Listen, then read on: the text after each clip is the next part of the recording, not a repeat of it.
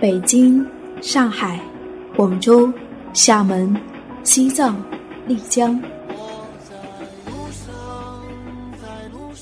在旅途中，你遇见了谁？你看见了怎样的风景？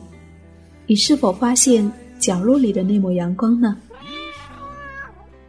？FM 一四六四九，旅行日记，旅行日记，用心记录，用心记录生命的美好，生命的美好，生命的美好。见我自由放声唱，和我一样背上行囊，脚步丈量远方，梦想开放。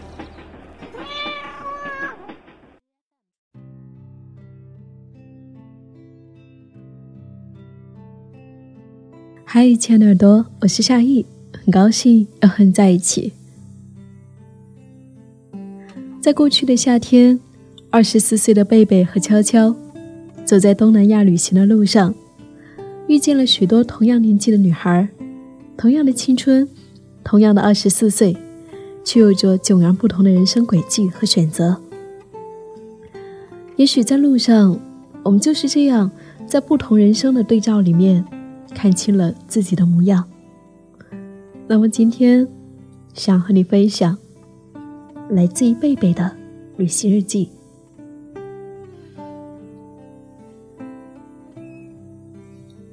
我今年二十四岁，我的好闺蜜悄悄也是。当我十八岁的时候，我能够看到二十岁的自己，知道那个时候的自己正在学校读书。过着简单不复杂的生活。可是，当我二十四岁的时候，我却时常连镜子里的自己都看不清楚，更别说所谓的将来。我对自己说：“我得去看看这个世界其他角落的女孩子，她们都过着怎样的生活？或许，这样我可以多一些迷茫的选项；或许，这样我就可以更平静地对待我的生活。”于是，我和悄悄就上路了，去遇见世界各地的女孩。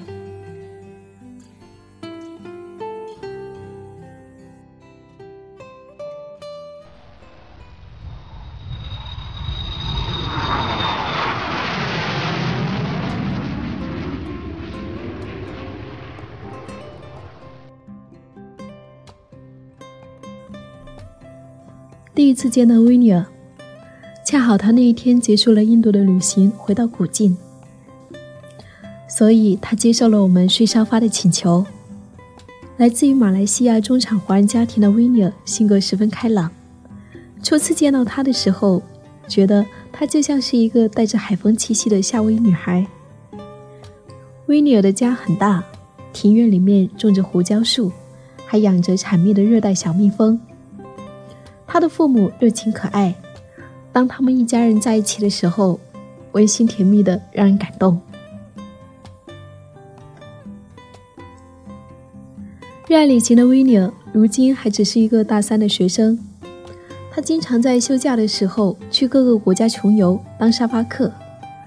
他的房间里面充满了他在世界各地旅行的照片。这一次，他是我们的沙发主。晚上，他我们一起聊天。给我们讲述了一个关于信任和交流的故事。一年前，有个印度老人到了古晋，通过沙发网给他发送了喝一杯咖啡的请求。他不顾众人的反对，跑去一个咖啡馆和那个印度老人见了面。原来，那个印度老人妻子刚刚去世，因为伤心独自跑出来旅行，在陌生的城市想找一个人聊聊天。所以向一些当地人发送了请求，最后只有维尼尔去了。那一天，在那个咖啡馆里面，六十三岁的印度老人向当时只有二十三岁的维尼尔讲了很多关于自己和妻子的故事。后来，老人回国，邀请维尼尔一家人去印度旅行。印度老人的家很富庶，家里面有佣人照顾起居。出门也都不让维尼尔他们花钱。维尼尔说：“我喜欢那种在异国他乡被友好的陌生人照顾的感觉，真的是在一个从来没有去过地方，却能够被陌生人像家人一样对待。因为这样，维尼尔以同样的真诚接待了那个孤独的印度老人，以同样的真诚接待了正在旅行中奋力行走的我们。一夜之后。我从维尼尔家舒适的床上爬起来，打开手机，收到了男朋友的信息，然后哇的一声哭了出来，悄悄从洗手间里面冲出来抱住我，维尼尔也从隔壁的房间跑过来抱着我。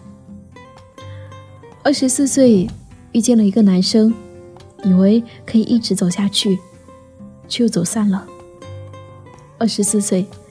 此刻在我身边的是另外两个二十四岁的女孩。后来我们去机场，维尼尔送给我一个古晋风味的项链，当我们的护身符，然后给了我们一个大大的拥抱。拥抱完，他看着我说：“有没有感受到我的正能量正在源源不断的输给你呢？”有。我很坚定的看着他，然后笑了。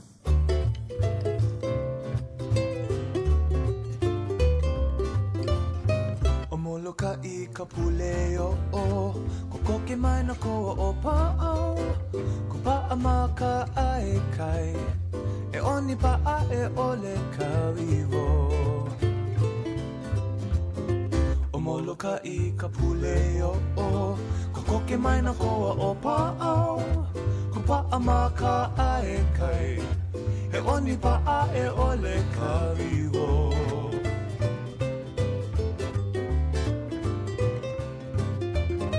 E kono aku e i mai. A ole e kau ka pūu Hapai ia e i ka leo pule. No ka ko ka maluhi. Kono aku e pi i mai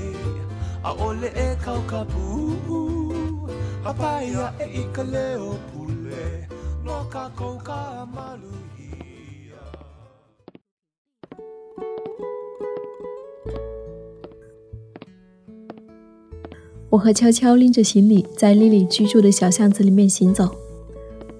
硕大的老鼠和我们并肩穿行。丽丽是一个很美好的姑娘。第一天晚上，我们去别的城市玩。半夜很晚才回去，他很担心，跑到巷口接我们。第二天，带我们去他的学校，去海边，去 shopping mall。一路上经历了那么多沙发主，他是最主动、最热情的一个。晚上回去之后，我们三个人挤在他那一张小小的床上，听他讲他的故事。Lily 的妈妈多年前去世，后妈对她很不好。她的爸爸在外面还有情人，她已经毕业了，可是还欠学校一笔学费。他的爸爸不愿意给他交，所以他跟他的意大利男朋友要。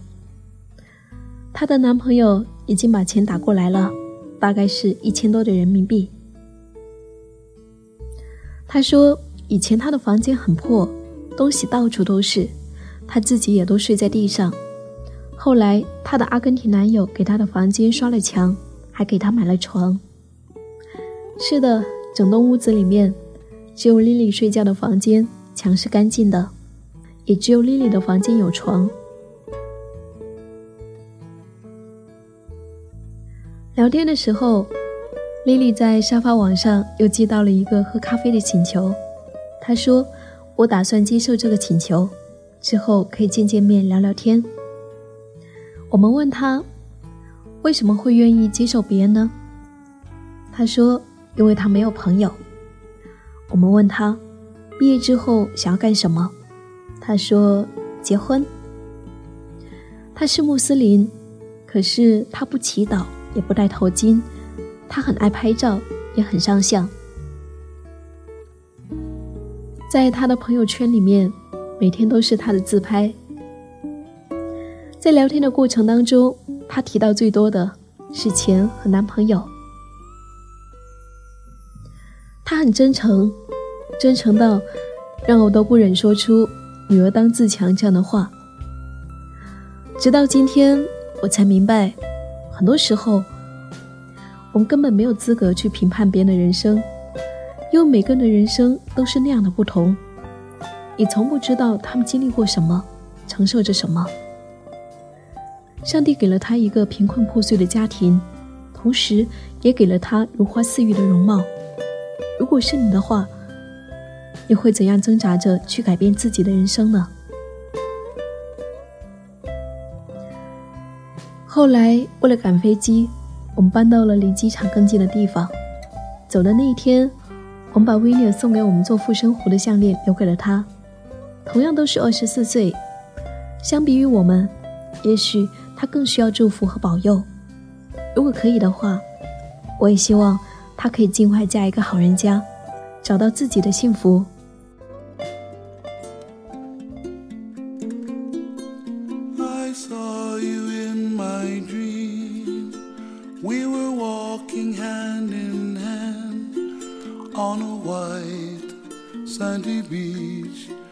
Of Hawaii. We were playing in the sun. We were having so much fun on a white sandy beach of Hawaii.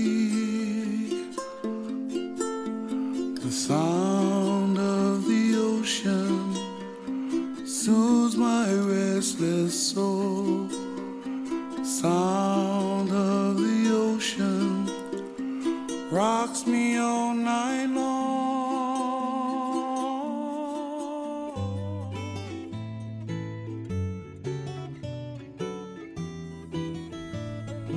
从莉莉家搬走以后，住在雅加达的一家青旅。那天跑到厨房下面条，正好遇见他在水池边洗碗，两个人相视一笑。在旅行中养成的习惯，对身边的人总是习惯性的问好。然后学商务英语的他，便一口流利的英语和我讲了他的故事。大学毕业之后，他在学校当了一年的英语老师。因为这于枯燥乏味的生活，他申请了新西兰一年的打工签证，跑去新西兰一边摘果子、收拾农场，一边旅行。不到一年。我就已经把新西兰转了个遍。他说：“我可以选择继续生活在那里，可是那里的生活一切都太容易了。因为生活太过容易，所以他选择了离开。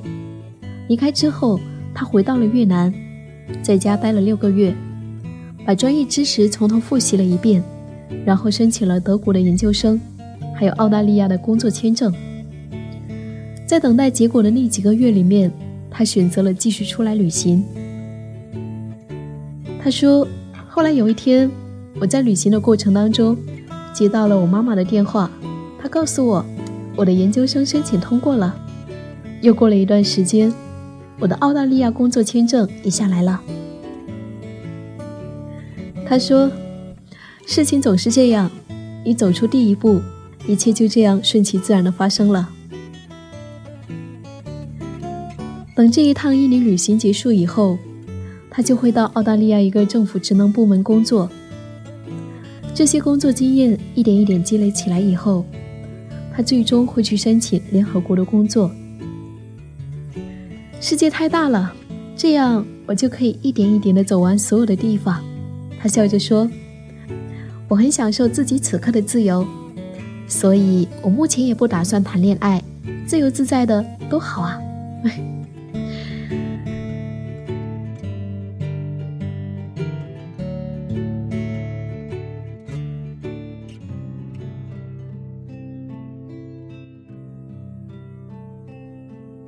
二十四岁走了一遭。同样的年纪，有的女孩放弃了安逸的生活去寻求挑战，有的女孩挣扎着想要摆脱艰难的人生，有的追求爱情，有的被爱情伤害，有的却享受着单身。二十四岁，生活或难或易，我愿意始终对这个世界满怀真诚，就像一个孩子。嘿，同样二十四岁的女孩，你在世界的哪一个角落呢？你又正在做着什么呢？这就是贝贝在旅行的过程当中遇见的那一些二十四岁女孩的故事。不同的地方，遇见了同样二十四岁的女孩。不知道，当你听完这些二十四岁女孩的故事，你又有怎样的感受呢？也欢迎你在下方留言和我们分享。我是夏意，夏天的夏，回的意。谢谢那一些美好的旅途时光有你相伴。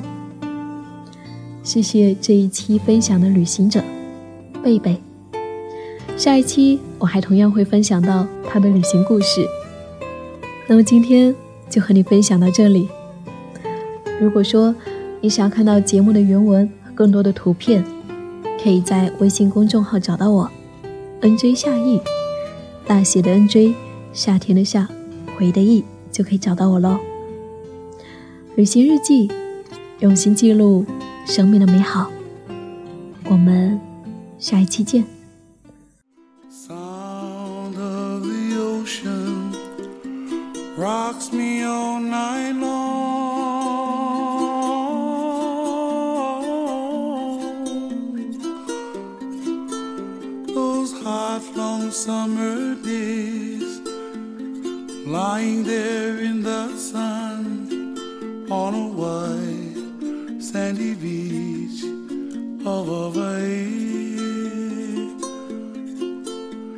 The sound of the ocean soothes my restless soul.